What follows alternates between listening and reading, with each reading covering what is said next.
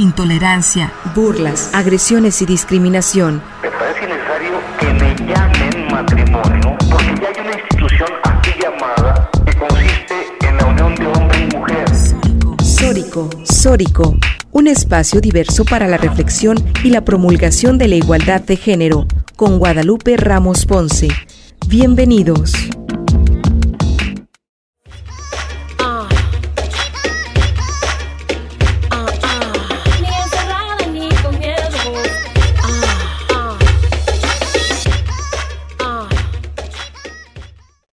¿Qué tal? ¿Cómo están? Bienvenidas, bienvenidos a Sórico sin género de dudas. Agradecemos a quienes nos sintonizan esta tarde a través de Radio Universidad de Guadalajara por la frecuencia del 104.3 de FM en la zona metropolitana, el 107.9 de FM en Ocotlán, en la región Ciénega, el 104.7 de FM en Lagos de Moreno. Un saludo muy cordial para todas, para todos ustedes por allá en Lagos de Moreno, en la región Altos Norte y el 105.5 de FM en Ameca, en la región Valles. En este micrófono te saluda con muchísimo gusto Lupita Ramos. Te invitamos a que te quedes con nosotras en esta siguiente hora para compartir y analizar los temas de género. Te invitamos también a seguirnos y a comunicarte a través de nuestras redes sociales. Y para eso saludo con muchísimo gusto a mis compañeras eh, conductoras y productoras acá también del programa de Sóricos sin género de dudas, a Natalia Rojas y a Lucía Castillo. ¿Cómo están, queridas? Hola, muy buenas tardes, Lupita, Lucía. Un gusto estar compartiendo otro sábado con ustedes y reflexionando de temas tan importantes como el día de hoy. Buenas tardes, Lucía, ¿cómo estás? Hola, Natalia. Hola, Lupita, y a la audiencia de Radio Universidad de Guadalajara. ¿Qué tal estuvieron estas vacaciones? ¿Se cuidaron? ¿No se cuidaron? Eh, damos la bienvenida, les damos la bienvenida a este programa y pues vamos a comenzar con las notas de, género para comentar este día. ¿Qué les parece, compañeras? Adelante. En la primera nota la publica Sonadox y es referente a este proceso electoral 2021 y dice que en Jalisco se han presentado ya 24 quejas por violencia política contra las mujeres en razón de género, esto según el IEPC. De estas quejas ya han sido cuatro, han sido resueltas y se acreditó la comisión del delito en el 16%. Respecto al 50% restante de estas quejas, seis fueron desechadas y otras seis, aunque no se acreditó la existencia de violencia política contra las mujeres, se reconoció que se cometieron actos de violencia de género según el IEPC.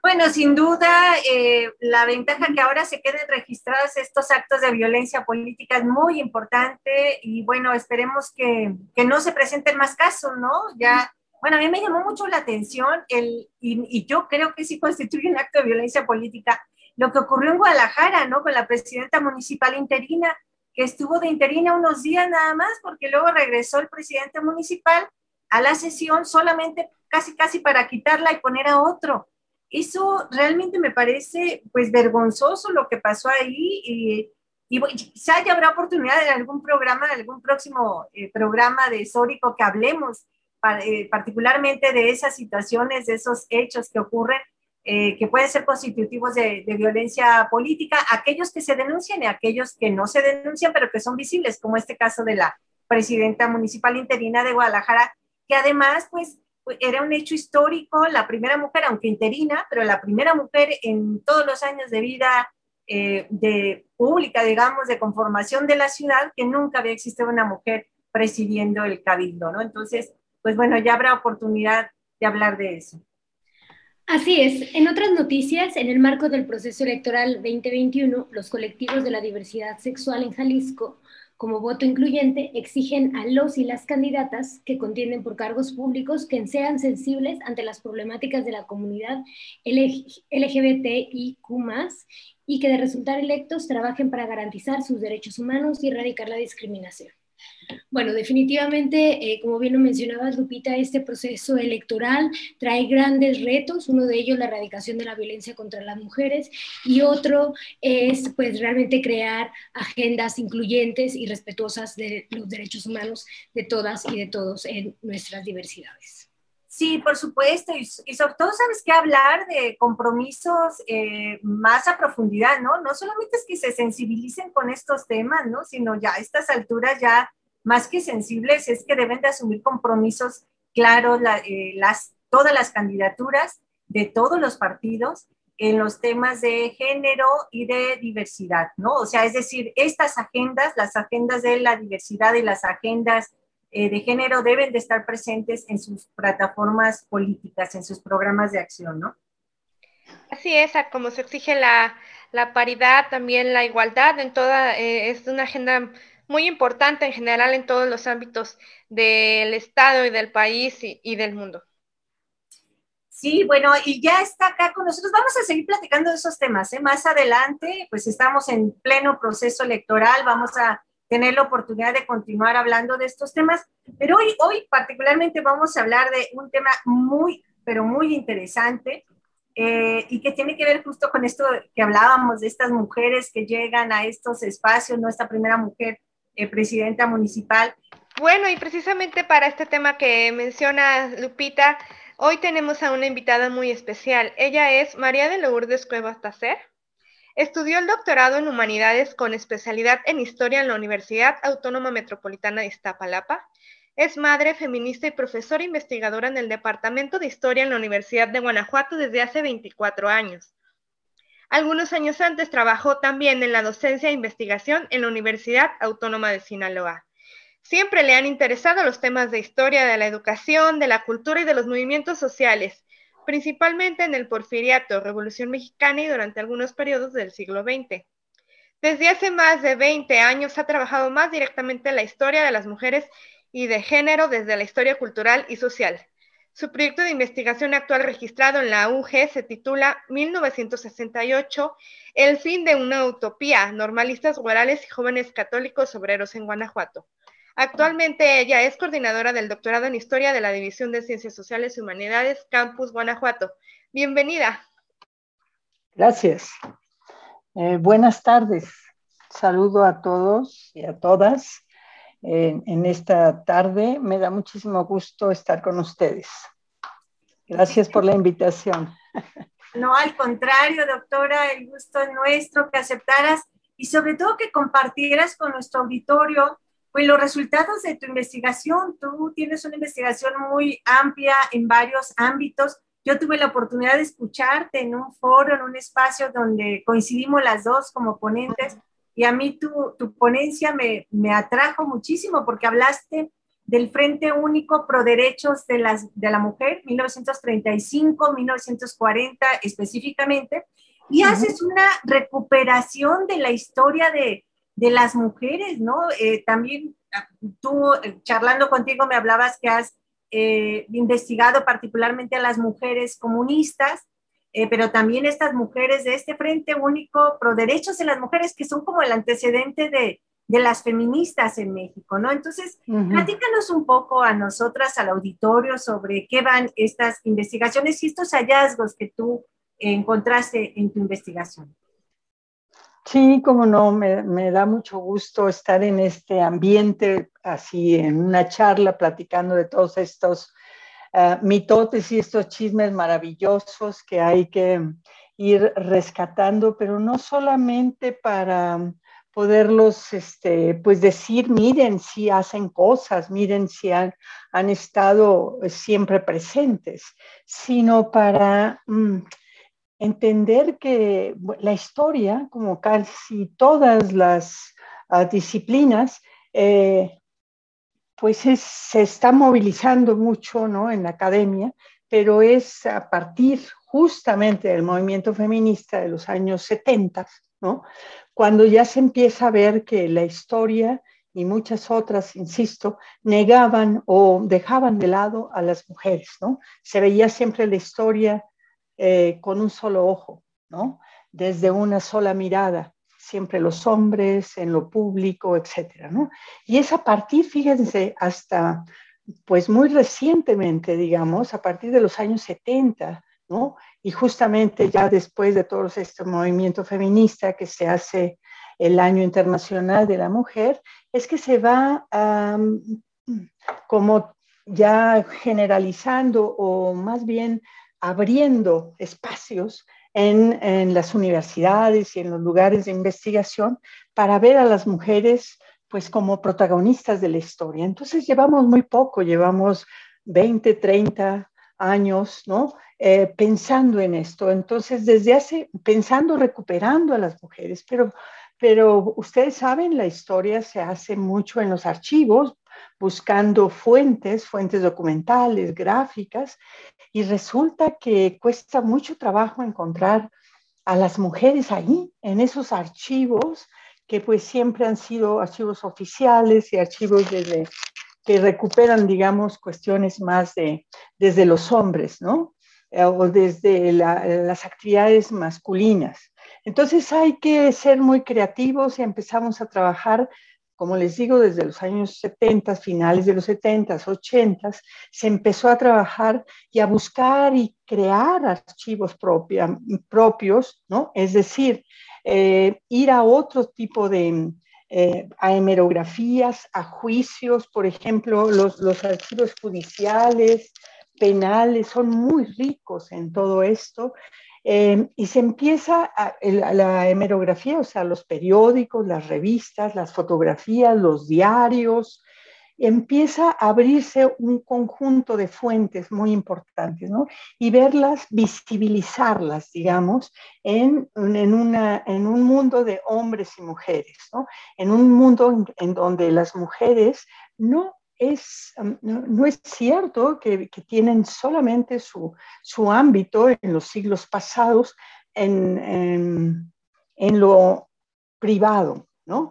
Vamos descubriendo cómo desde hace varios siglos se va trabajando también en lo público, nada más que no se visibilizaba.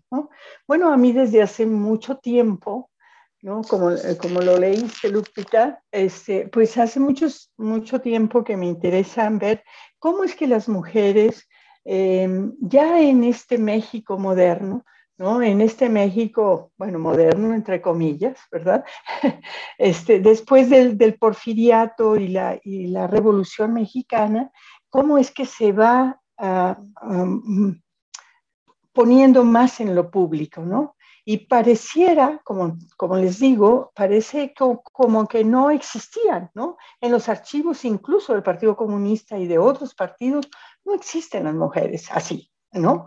Pareciera que no están, ¿no? Entonces hay que rascarle, hay que levantar las piedras, hay que ver otro tipo de fuentes y empezar a reconstruir esto. Y para entender que no es ni sumisión, ni una, ni una cuestión de... Eh, una participación pasiva, ni siquiera en la Revolución Mexicana. Ya en, el Porfiriato hay varios, varios periódicos de mujeres, ¿no? Y, y, bueno, ya en la Revolución, en la reconstrucción de la mujer, de, de la Revolución, perdón, de la sociedad mexicana, pues empieza, empezamos a, a, a ver, ¿no? Ya a reconstruir que pues desde muy pronto, desde bueno, 1914, 15, hubo estos congresos feministas.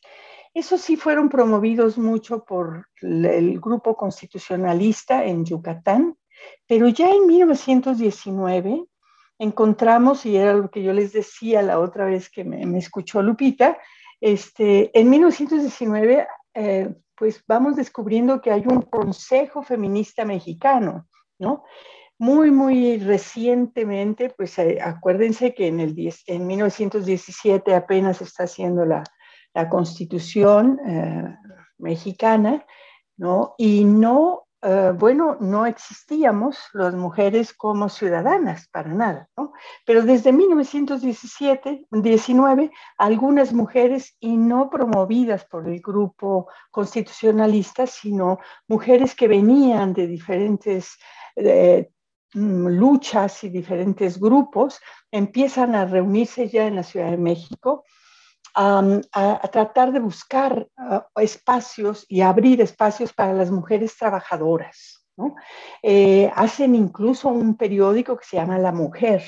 Desafortunadamente tenemos muy pocos Em, ejemplares de este, pero ahí hay cosas muy interesantes. Están planteando no solamente el asunto de la cuestión del sufragio femenino, sino también los derechos económicos, eh, personales, incluso, eh, políticos, sociales y culturales, ¿no?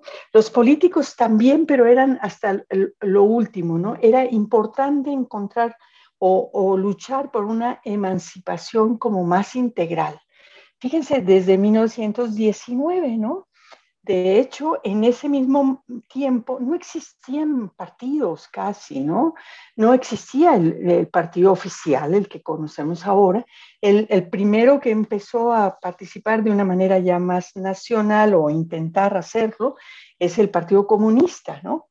Cuando yo empiezo a ver, eh, eh, yo quería eh, empezar a, descubrir y sobre todo a reconstruir la vida de mujeres que hubieran participado, no desde el proyecto, eh, digamos, oficial revolucionario, ni tampoco desde la Iglesia Católica, sino mujeres que se empezaran a, a, concebir de una manera distinta, ¿no?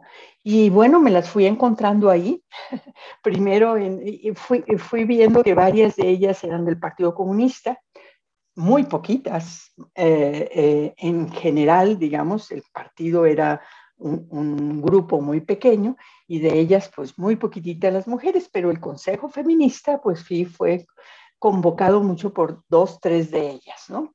Fue muy, muy difícil mantener ese espacio, pero la vamos viendo que durante todos los años 20, fíjense, hay mucha actividad en diferentes partes de la, de la República, ¿no? Sin tener permiso, ¿no? Las mujeres están en lo público, luchando por educación, por eh, eh, cuestiones económicas, fundamentalmente cooperativas, etcétera, pero impresionante de verdad en diferentes partes del, del, país, ¿no? Y bueno, eso no se conocía, esa no era historia importante, ¿no? Pero bueno, vamos viendo que durante los años 20 hay diferentes tipos de mujeres. No es cierto que hay un solo tipo de mujer, digamos, la mujer, eh, digamos, eh, de la ciudad o la mujer campesina. Estamos hablando de diferentes grupos de mujeres. Es, es importante entender esta diversidad en la historia.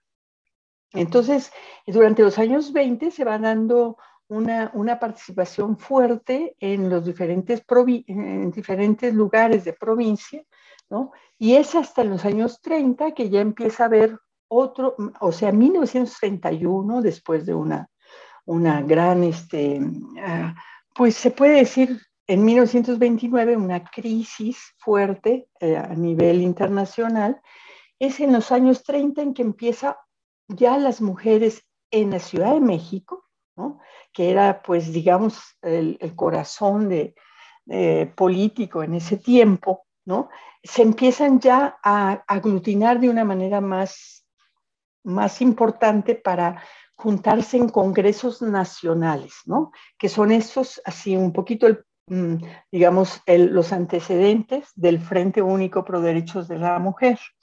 Les platico toda esta historia porque no puede, no puede entenderse ese Frente Único Pro Derechos de la Mujer en 1965 sin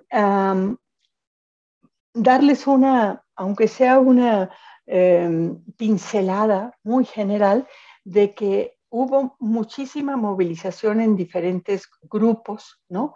Y no, como les digo, no de un solo partido o filiación, ¿no? Eran comunistas, eran católicas, eran eh, gente de, de, del grupo constitucionalista, digamos, revolucionario, y no necesariamente se llevaban muy bien, ¿verdad? Pero, pero había ya en los años 30 condiciones para reunirse todos y discutir los diferentes puntos de vista de qué hacer con este país y sobre todo con estas mujeres que tienen que ser parte de la construcción de esta sociedad, ¿no?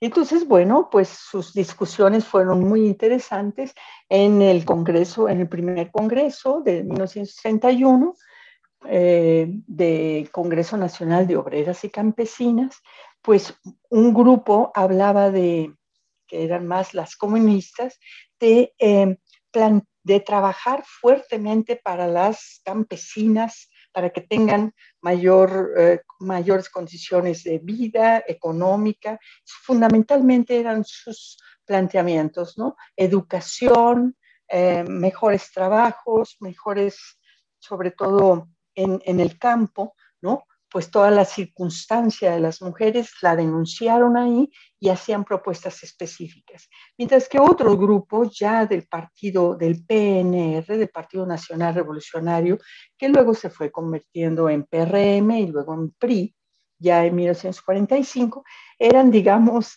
estas mujeres que pretendían hacer más bien eh, eh, como un feminismo desde el Estado, ¿no? Y, y desde ahí eh, impulsar toda una serie de cosas y decir, no nos van a resolver los problemas los hombres, sino somos las mujeres las que vamos a resolver todo. Pero primero tenemos que ser ciudadanas. Entonces era otra posición, ¿no? Muy interesante y bueno, pues fueron debates muy fuertes porque los otros decían, es que no tiene caso ahorita tener sufragio femenino si no tenemos las condiciones mínimas necesarias. ¿Para qué van, van a votar así como los hombres están votando, verdad? Y finalmente no se resuelven los problemas, ¿no? Entonces, bueno, vemos discusiones muy interesantes en el 31, 33 y 34, que son tres congresos, en donde francamente hay uh, debates muy fuertes y posiciones muy, distin muy distintas de ellas, pero ahí ves cómo, o, podemos apreciar más bien, eh, cómo eh, tienen posturas y, distintas y propuestas de nación incluso, ¿no? También las, las, las católicas con propuestas muy interesantes, ¿no? Y no, no solamente ah, mm, hemos ido aprendiendo a saber también como mujeres que están intentando, de hecho hay un feminismo católico muy interesante que ahí se, se está empezando a, a desplegar, ¿no? Eh, y, todo esto de los años 30 da, va, va, llegando al 35, cuando ya hay condiciones un poco más con Lázaro Cárdenas, ¿no? para poderse reunir a nivel de un frente único pro derechos de la mujer. Sin duda muy interesante todo esto que nos estás planteando, sobre todo de cara a, a estas elecciones que están próximas, ¿no? Uh -huh creo que da para hablar más de un programa, eh, tu tema de investigación, todo, todo, el trabajo que tú has realizado. Si te parece, continuamos la conversación aquí en Sórico sin género de dudas, regresando de este corte de estación. El respeto a la preferencia ajena es la paz. Sórico, Sórico. Sórico. La agresión no es amor es violencia y se denuncia. Y se denuncia. Sórico. Sórico.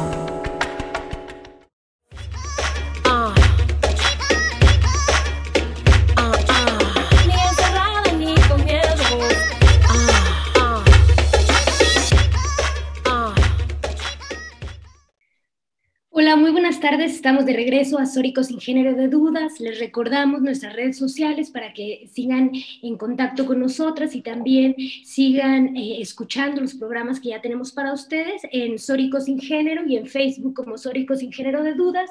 También estamos en nuestro canal de YouTube, al igual que Spotify y Anchor.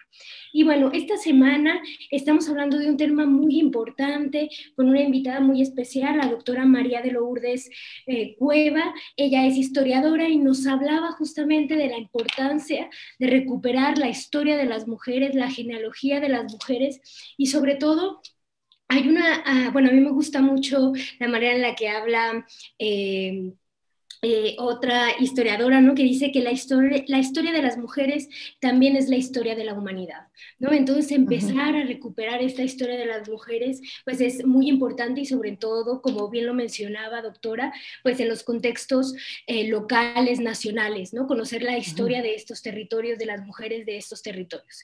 Y bueno, también creo que usted con su trabajo de investigación, pues también está haciendo historia y es parte de estas genealogías de mujeres. Entonces a mí me gustaría preguntarle, pues, cómo fue su proceso para llegar a estos temas, ¿no? ¿Cómo fue su proceso para llegar y decir, bueno, necesitamos recuperar esta historia de las mujeres? ¿Cómo es que empieza a involucrarse en estos temas y el interés específico en la historia de las mujeres? Fíjate que em, en este caminar, digamos, de, de, hacer trabajo de investigación, el primero que hice fue otro, fue uno de historia de la educación en Sinaloa, estaba yo allá, y entonces una de las cosas que queríamos era recuperar el trabajo de las maestras y de los maestros, ¿no? Yo en ese momento no, no, no estaba tan clara de, de, de, hacer un trabajo desde las mujeres, ¿no? Pero fue justamente en esta experiencia tan interesante de estar entrevistando a, hombres y mujeres que habían trabajado en los años 30, justamente esta educación tan difícil que se llama de, de educación socialista, que fue de Cárdenas también, desde, desde arriba dijo de aquí en adelante la educación será socialista y tendremos un punto de vista científico y tal. ¿no? Y entonces en un grupo de trabajo para lo de la maestría vimos un, un, una, estudios comparativos de qué se entendía realmente por educación socialista. Y una de las cosas era, bueno, llegar a los justamente a los profesores, era así como pionero eso de entrevistar en historia. Entonces ya eran gente mayor, gente de 80, 90 años que eh, me, compartieron su vida, su experiencia de cómo trabajaron y cómo recibían esto de que tenían que ser ahora este, educación socialista, ¿no? Entonces, el contacto con las maestras fue maravilloso, fue impresionante para mí, porque bueno, eran maestras que en aquellos tiempos, en los años 30, ¿no? Se iban de casa, se iban en camión y a veces en mula, ¿no? A las comunidades a, a, tener clases con sus niños, ¿no? Eran, obviamente, no eran maestras formales, ¿no? No habían estudiado el magisterio, todavía no existía eso, ¿no? Eh, eh, fue allá hasta los años 30, 40 cuando empezó a haber esas normales, pues, aunque había normales eh, desde el siglo XIX, pero era más bien para formar hombres y en las ciudades, ¿no? Entonces, este ejército realmente de mujeres que, que, que, se contrataron en los años finales de los, de los 20 sobre todo en los 30, en el tiempo cardenista, fue increíble, ¿no? Entonces eran, eran niñas prácticamente que habían terminado hasta el tercero o cuarto de primaria y eso ya les daba la autoridad y les daba su contrato de maestras rurales. Entonces esto, el contacto con las maestras rurales, sus experiencias, con, pues, con los niños, con los compañeros, con sus familias. Bueno, ya terminé ese trabajo, pero bueno, me quedé prendida con esto y empecé a trabajar un poquito más ya qué pasaba con esto. Eh, y, y, eso fue pues a finales de los, digamos, en el 2000, ¿no? Cuando yo ya empecé a ver, no, pues yo quiero ahora trabajar más desde este, eh, esta mirada es completamente diferente, Su, sus experiencias fueron completamente distintas, obviamente a los hombres, los hombres tenían todo, recuerden, estamos en los años 30, todavía no éramos ciudadanas, ¿no? Entonces, bueno, eran mujeres que normalmente pues eran hijas de familia y demás, entonces chicas de 15, 14 años en las comunidades, eh, construyendo, digamos, cultura y educación para los campesinos, pues fue para mí, y, en el estado de Sinaloa, empecé a ver que había como, em, como les digo, subregiones muy, muy, muy fuertes, ¿no? Eh, era la zona serrana, Badiraguato, justamente toda esta zona difícil que ya se conoce por otras razones, pero eh, ellas iban hasta allá también hay, otra zona de los valles, otra zona del sur, por supuesto, cerca de Mazatlán y tal. Entonces eran realidades completamente distintas y ellas construían y, eran agentes de, esta historia interesantísima. Entonces, como les digo, pues ahí me quedé eh, como eh, con muchas ganas de continuar trabajando desde ahí. Fue cuando ya empecé a estudiar un poco más esto. Vi cómo la historia de las mujeres pues ya se estaba dando de una manera importante y ya había debates qué significa hacer historia de las mujeres, nada más rescatarlas y decirles, miren, sí, salen en la foto, ¿no? O, y, además, este, pero tienen los mismos roles o tienen unos roles em, como, ¿cómo les digo? Como si ver, verlas nada más em, tapándose el otro ojo y no ver a la sociedad en su conjunto, no ver las relaciones entre los géneros, no, no ver las relaciones entre hombres y mujeres. Y entonces fue ahí cuando ya leyendo y con las experiencias de estas maestras rurales maravillosas que hasta me cantaban, me daban sus poemas, me decían todo lo que sufrían y todo lo que gozaban, etcétera. Y entonces, bueno, así con ese material me, me ayudó muchísimo a, a, estudiar más esto y a ir definiendo esta, esta otra investigación que me ocupó y me preocupó durante muchísimos años, ¿no? que es ya la investigación doctoral, eh, que ya, pues ya salió el libro apenas, pero ha, ha sido como muy, muy interesante ver que estas mujeres, muchas de las mujeres maestras, digamos, este, pues desde hace muchísimo están construyendo esta y sin tener permiso, incluso hablando de estos temas electorales. Eh, fíjense que pues les, eh, desde hace tiempo y con estas organizaciones que les decía la, la, vez pasada, pues empecé a descubrir que ellas se lanzaban como a ser presidentas municipales o a ser diputadas o a ser senadoras, pero no tenían permiso, ¿no? Y eso, bueno, fue, fue fuimos ir descubriendo esto, ¿no?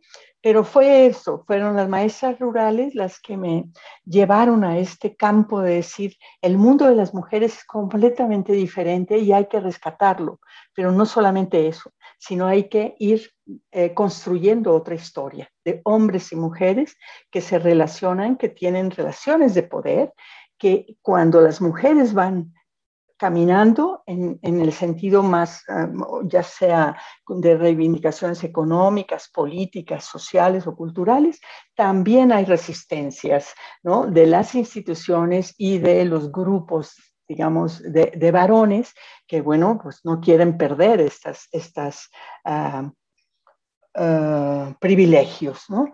Y entonces, bueno, esta historia de las mujeres se convierte justamente en lo que decías, Natalia, en, esta historia de la humanidad. ¿no?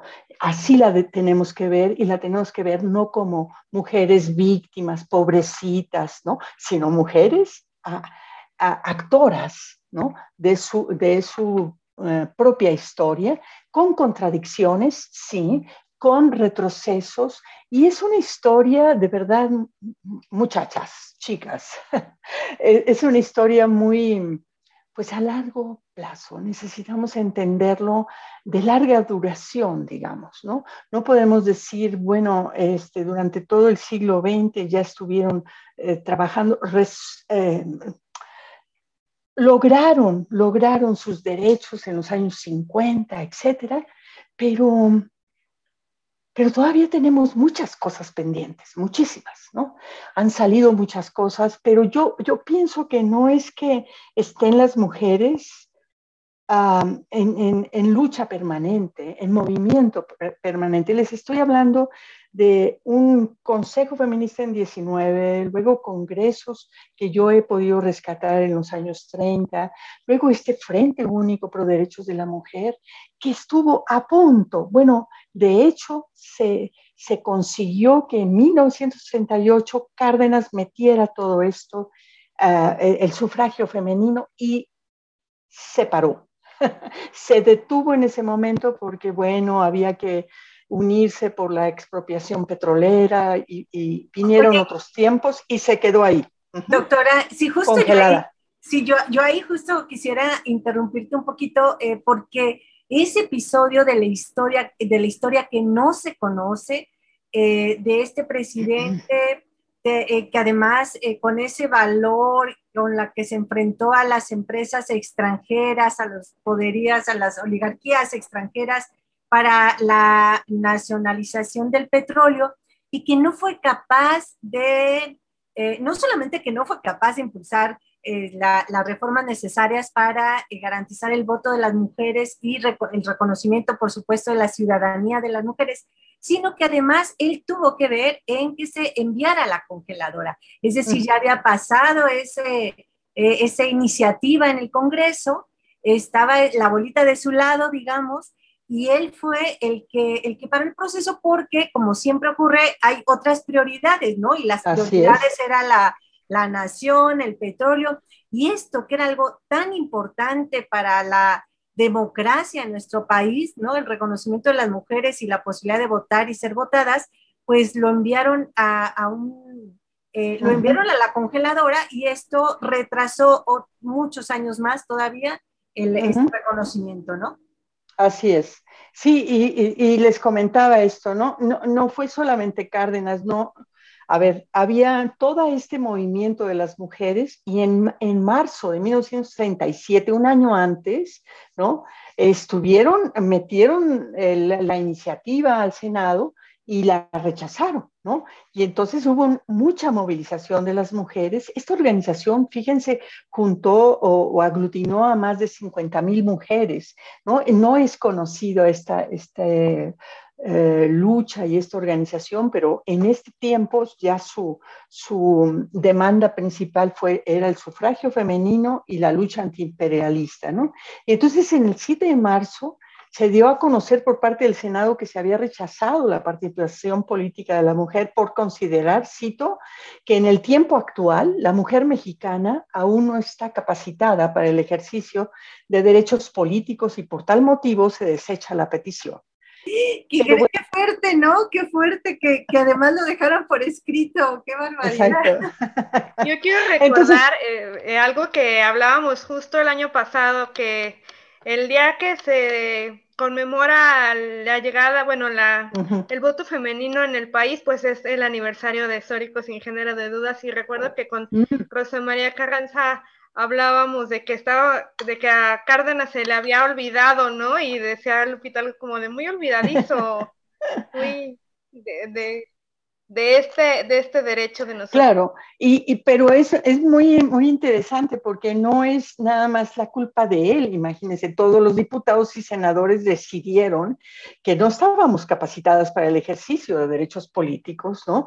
Y bueno, la presión de las mujeres puso contra la pared a Cárdenas, dijo, sí, cómo no, ta, ta, ta, la reforma se aprobó y se ratificó en el 38 pero sí, en efecto, había otras prioridades y tal, ¿no? Pero también es lo que yo he visto en esta organización, mujeres de verdad interesantísimo, el Frente Único Pro Derechos de la Mujer, pero justo en este, cuando hubo más avance, en este periodo de Cárdenas, porque Cárdenas estaba muy de acuerdo con esto, pues sí, claro, porque eran mujeres muy combativas, mujeres eh, muy organizadas que ya venían desde, desde principios del siglo XX trabajando, ¿no? Entonces, pues le convenía también mucho, ¿no? Pero vaya, eh, a lo que voy es que también en este periodo fueron perdiendo un poquito de esta combatividad, de tal manera que a finales de los años 30, ¿no? Cuando se va a la congeladora esto y ellas continúan trabajando y avanzando, hay cambio de gobierno y esto es, la, organización se debilita, ¿no? Entonces, como les digo, no es, un, no, no es una organización y no la podemos ver como una cuestión lineal de fracasos y, y, este, y éxitos, ¿no? Y menos en este asunto de los derechos de las mujeres, ¿no? Son organizaciones, son momentos en que hay coyunturas, hay posibilidades, ¿no? Por eso yo digo, este primer momento que es poco conocido, de los años 20 y 30, ¿no? Hay un primer momento, se detiene un poco en los años 40. Esto, eh, es un, un, grupo pequeño sigue, sigue, sigue hasta el 53, pero es ustedes saben, el, el, famoso pues, movimiento feminista más fuerte ya en los años 70, ¿no? Cuando ya se, tiene también otras luchas, se abren muchas, muchas trincheras y muchas posibilidades, ¿no? Ya no es solamente la cuestión del sufragio femenino, etcétera, ya hay otras reivindicaciones importantes. Pero después, en los años 80, va como para abajo y ahorita ahí vamos otra vez, ¿no? La ola va va, levantándose mucho y son demandas muy distintas, ¿no? Es eh, la violencia contra las mujeres, es la cuestión del aborto, e, etcétera, ¿no? Hay, son demandas distintas, pero yo identifico esta lucha de las mujeres, como les digo, no es una lucha de éxitos y fracasos lineales, ¿no? El camino es muy espinoso, hay que abrir puertas y es muy contradictorio, es muy interesante, pero son como momentos en donde coyunturalmente y en, el contexto se puede avanzar, ¿no? Se pueden abrir puertas, pero son las mujeres las que lo han abierto. ¿No? Muchas veces en la historia se ha dicho esto, ¿no? Cárdenas, este, ya muy valiente, pero también al último ya no, no fue Cárdenas, ¿no? No fueron, no fueron los gobernantes, ¿no? Sino eh, fue toda esta presión que se ha estado dando durante el siglo XX, pero como les digo, como en olas, ¿no? No sé qué piensan. En este contexto electoral yo quisiera hacerte una pregunta. La bibliografía que yo he tenido la oportunidad de consultar sobre los movimientos eh, sufragistas, pues iniciaron o se habla mucho del inicio en Europa, en Estados Unidos, Argentina, ¿no? Y esto pues muchos años antes del voto femenino en México. ¿Qué es lo que produce que, se dé esa brecha histórica entre Europa y América Latina en cuanto al sufragio femenino? Y pues especialmente en México. Pues es que eh, es bien importante verlo en, en, contextos específicos, qué estábamos haciendo o cómo estábamos en el siglo XIX, ¿no? Comparado con otros países, ¿cómo, cómo estaba nuestra historia? ¿Recuerdan? Había una inestabilidad política tremenda, había liberales, conservadores, eh, no había organizaciones, no había partidos, no había nada, más que esta, e, esta mm, pues, inestabilidad económica, política y demás, hasta, digamos, finales de los, de, del siglo XIX, cuando llega Porfirio Díaz, hay una estabilidad política, ¿no? De pan y palo, ¿no? Por supuesto, y, con una, una, dictadura vertical, etcétera, y muy, mm, pero hay un desarrollo, más que desarrollo, un crecimiento económico muy importante y entonces, pues bueno, se desarrolla todo esto de, manera importante, sobre todo en las ciudades. ¿no?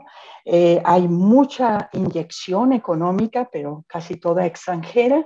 ¿no? Acuérdense, el modelo máximo era Europa, etcétera. Pero bueno, no podíamos eran las pocas mujeres o grupos de mujeres que hubo eran de la clase media alta, ¿no? Que empezaron a, a, tratar de romper ese rol de ángel del hogar, ¿no? En, a través de los periódicos, pero no había, no hubo un movimiento sufragista en ese momento, no había condiciones, pues. No es atraso, ni mucho menos. Tenemos que ver eh, siempre en, como les digo, en, en, el desarrollo de las sociedades, muchos factores. No es solamente los gobernantes, no es una cuestión de voluntad. Yo he ido aprendiendo que es, hay muchos factores que van desarrollando eh, eh, esta historia, ¿no? Entonces, bueno, en efecto, estábamos en circunstancias completamente distintas y es hasta finales del, del siglo XIX, en los años 70, 80 sobre todo, que ya empieza a haber una, eh, un crecimiento económico muy desigual por supuesto, con una tremenda mm, eh, autoritarismo, etcétera, pero ahí empiezan a surgir algunos grupitos, pero no hay, no hay el, interés eh, de esto, porque hay como muchos más necesidades elementales, digamos. Doctora, yo le quisiera otra pregunta para usted y otra vez regresando a lo que implica ser historiadora. Y bueno, la pregunta que le hago es en dos sentidos. Uno, porque bueno, a mí la historia de las mujeres me interesa mucho y también estoy pensando en, en perseguir un doctorado en historia, quizá. Bueno, entonces mi pregunta va encaminada justamente a unas palabras que pueda eh, compartir con todas aquellas mujeres que nos escuchan, que la estamos escuchando, ¿no? que todo su tema de investigación es muy relevante. Y pues, ¿qué, eh, ¿cuáles son los retos para las mujeres que justamente están trabajando por eh, develar ¿no? la historia de las mujeres? Y sobre todo, esto me llama la atención porque una vez leía ¿no? en el prólogo de de un libro ¿no? sobre Rosario Castellanos que decía que justamente por allá por la época de 1942, ¿no? que las mujeres incursionan a, la educación, ¿no? a la universidad, pues las primeras carreras que se ocupan mayoritariamente por mujeres, bueno, está ah, maestra, y después está filosofía y letras y después está historia, ¿no? O sea, creo que sí hay una fuerte relación entre esa necesidad también de las mujeres por, recuperar esa historia, ¿no? Y salir de, estos silencios que usted también ya mencionaba, ¿no? Que han sido de muchas formas. Entonces, ¿qué palabras le podría dar eh, como consejo a todas aquellas mujeres eh, historiadoras o que les interese seguir estos rumbos y, también pues preguntarle en dónde podemos seguir leyendo su investigación y pues todo este gran trabajo que usted realiza. Sí, sí, muchas gracias. Pues bueno, mira, es una, eh, como ustedes me decían, ¿no? Es una, es una lucha permanente también, ¿no? Estar eh, en, en, la academia, digamos, eh, querían, con temas que a la gran mayoría de los profesores no les interesa, Y supuestamente, bueno, pues ahí están esos grupos de gente que quiere este, em, rescatar la historia de las mujeres. Todavía en la academia hay muchas luchas por, por hacer.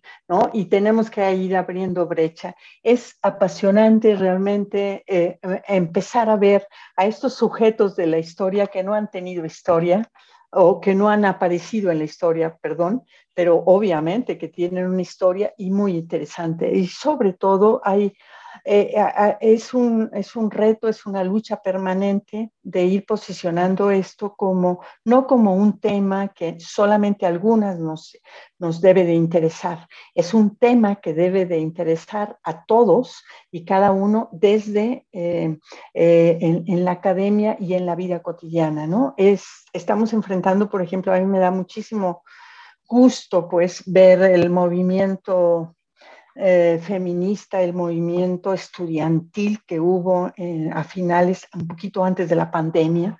Desafortunadamente la pandemia llegó a, a detenernos un poco. En, esta, en este Guanajuato tan, que se ha sido considerado tan tradicional, tan conservador, digamos, el único lugar azul, etcétera. Sin embargo, se ha dado un movimiento maravilloso de estudiantes de la Universidad de Guanajuato ustedes lo, seguramente lo, lo, escucharon, ¿no? Maravilloso porque fue de indignación de cómo eh, no, se resolvían los problemas de violencia contra las mujeres en el interior, de acoso, de hostigamiento, etcétera. Y están varias colectivas, ¿no? Muchísimos trabajando. Eh, todo eso a mí me emociona muchísimo ver a las chicas, ¿no? Y ver que vale la pena dar a conocer todas estas luchas que se han dado desde el siglo, principios del siglo XX, ¿no? con demandas distintas, pero hay que dar a conocer también esto. Entonces, cada una, yo, así me siento, pues necesitamos estar en trincheras distintas, abriendo, abriendo brechas para esto. Es, no es fácil. no solamente posicionar estas investigaciones en la academia, sino que, te las acepten, que, puedas eh, encontrar fuentes especiales para esto. Yo he tenido la oportunidad de estar mm, asesorando a, varios alumnas, ¿no? Eh, y hemos trabajado de manera muy interesante muchos temas, pero ¿saben qué? Me da mucha, mucha pena en este momento este, eh, que, haya tantas historias tan interesantes de mujeres Em, pero están encerradas en las bibliotecas. ¿No? Están...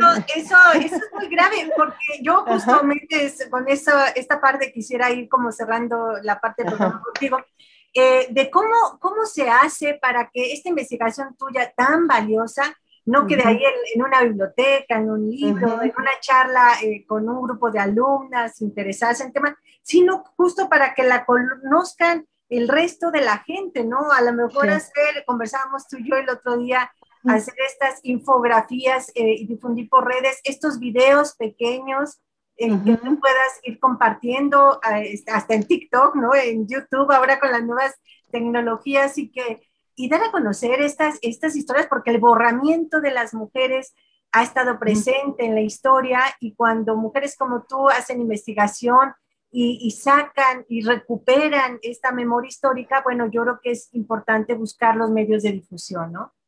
Sí, sí, sí, buscar y, y, aprender, ¿saben? Por eso les digo, es una lucha permanente y son retos muy fuertes, porque yo creo que desde la historia no se puede hacer solamente, sino tenemos que ser equipos multidisciplinarios que, que bueno, la, la historiadora o los historiadores demos esta, esta este, pero se hagan guiones, se hagan spots, se hagan, pero bueno, eh, quizá nosotros no nos toque, pero a los jóvenes y a los jóvenes y más interdisciplinario para que sacar era, un historiador decía una cosa muy cierta, ¿no? Decía, eh, eh, muchas veces la historia la rescatamos de los archivos para meterlas a las bibliotecas. Bien, gracias. Y la gente, sobre todo ahorita con estas temáticas que tenemos, este, necesitamos darlas a conocer a la gente para que entiendan, para que vean que la historia no es algo ajeno a ellos, que, que tienen que sí, apropiarse de,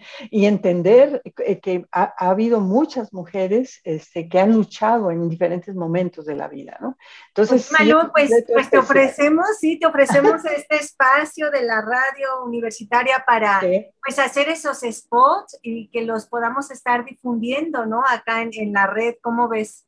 Sería padrísimo, sí, sí. Y como les digo, después en otro momento ya podremos ver, este, hay otras investigaciones muy interesantes de alumnas que han hecho, ¿no? Entonces, esta, una, una, bueno, hay varias, ¿no? Que ya luego les platicaré con calma, pero podríamos irlas viendo a ver qué, qué podemos hacer. Unos spots estarían padres, ya después, poco a poco, pues que algún algún valiente nos ayude a hacer algunos guiones, etcétera, para hacer eh, también este, no, pues videos. acá, tenemos una experta que es eh, Lucía Castillo, nuestra productora del programa, que, bueno, oh, ella es genial en, todas esas cuestiones y seguramente nos podrá dar luz de cómo, pues, dar vida a, este, a esta propuesta, ¿no? Sí, cómo no, me, me encantaría, ¿no? Y ojalá que, bueno, la la audiencia este, no, no, la hubiera aburrido mucho ahora. No, claro que no. Vamos a estar en comunicación con nuestra audiencia a partir de este, esta grabación de este programa de radio, porque después hacemos difusión del mismo en varios medios, ¿no? Lucía, ¿tú quieres compartir en, qué espacios nos pueden escuchar? Ajá. Así es, pues mm, mm, su trabajo y todo el trabajo que realizamos eh, aquí en Sóricos Sin Género de Dudas pueden encontrarlo en nuestras redes sociales, en Twitter estamos como arroba sin género, pueden escucharnos en Spotify, de hecho la doctora nos, nos escuchó de esta forma, se dio cuenta del formato del programa de ese modo, no se pierdan nuestros programas de cada semana, escúchenos a la hora que Sí, claro que sí. Sí, sí, sí, con mucho gusto. Y, me gustaría, me, da mucho gusto conocerlas, me da mucha emoción que, se empiece a ver esta posibilidad de, compartir estos trabajos que están encerrados en las bibliotecas y más ahora con la pandemia, pues menos las leen, ¿no? Pero la gran mayoría de, los trabajos son muy interesantes de chicos de maestría y de doctorado que se quedan ahí, bueno, incluso de licenciatura, ¿no? Se han quedado ahí y bueno, yo estoy ya cada vez con la inquietud más, más fuerte de que no se pueden quedar ahí, ¿no?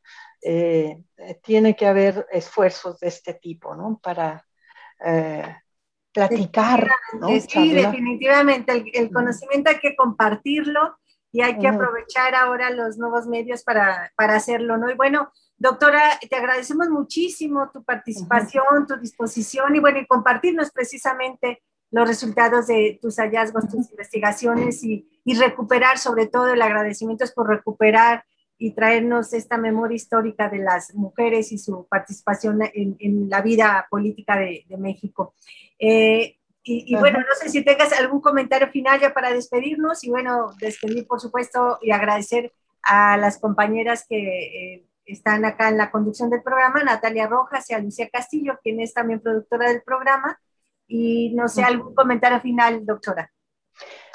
Pues eh, que mm, me gustaría continuar en, esta, en este camino con ustedes, charlando y dando a conocer más todo esto. Con muchísimo gusto. Me preguntaban hace rato de, el, texto o los cómo poderlo compartir, pues díganme cómo y yo les mando el, el libro, pues este libro que recientemente salió, que todavía no, no me ha llegado a casa por esto de la pandemia, pero con muchísimo gusto se los paso, que es la, lo de por una sociedad más justa, mujeres comunistas en México. Pero de verdad, muchísimas gracias por invitarme. Esta, mm, es una oportunidad grande para, para ir eh, pues rompiendo también estas eh, brechas disciplinarias, ¿no? Que, que no nos sirven de nada en esto de eh, comprender eh, eh, y, mm, la historia de las mujeres y el estudio de las mujeres, ¿no? la comprensión de las mujeres y la participación de las mujeres en esta sociedad, ¿no?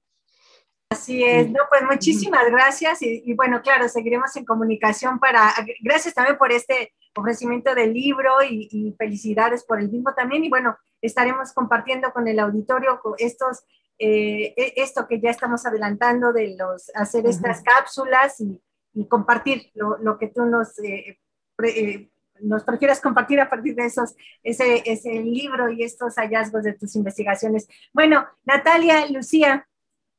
Muchas gracias, Lupita. Muchas gracias, doctora Lucía. Y bueno, tenemos una cita el próximo sábado. Intolerancia, burlas, agresiones y discriminación. Que me llamen matrimonio porque ya hay una institución así llamada que consiste en la unión de hombre y mujer. Sórico, Sórico, un espacio diverso para la reflexión y la promulgación de la igualdad de género, con Guadalupe Ramos Ponce. Gracias por acompañarnos.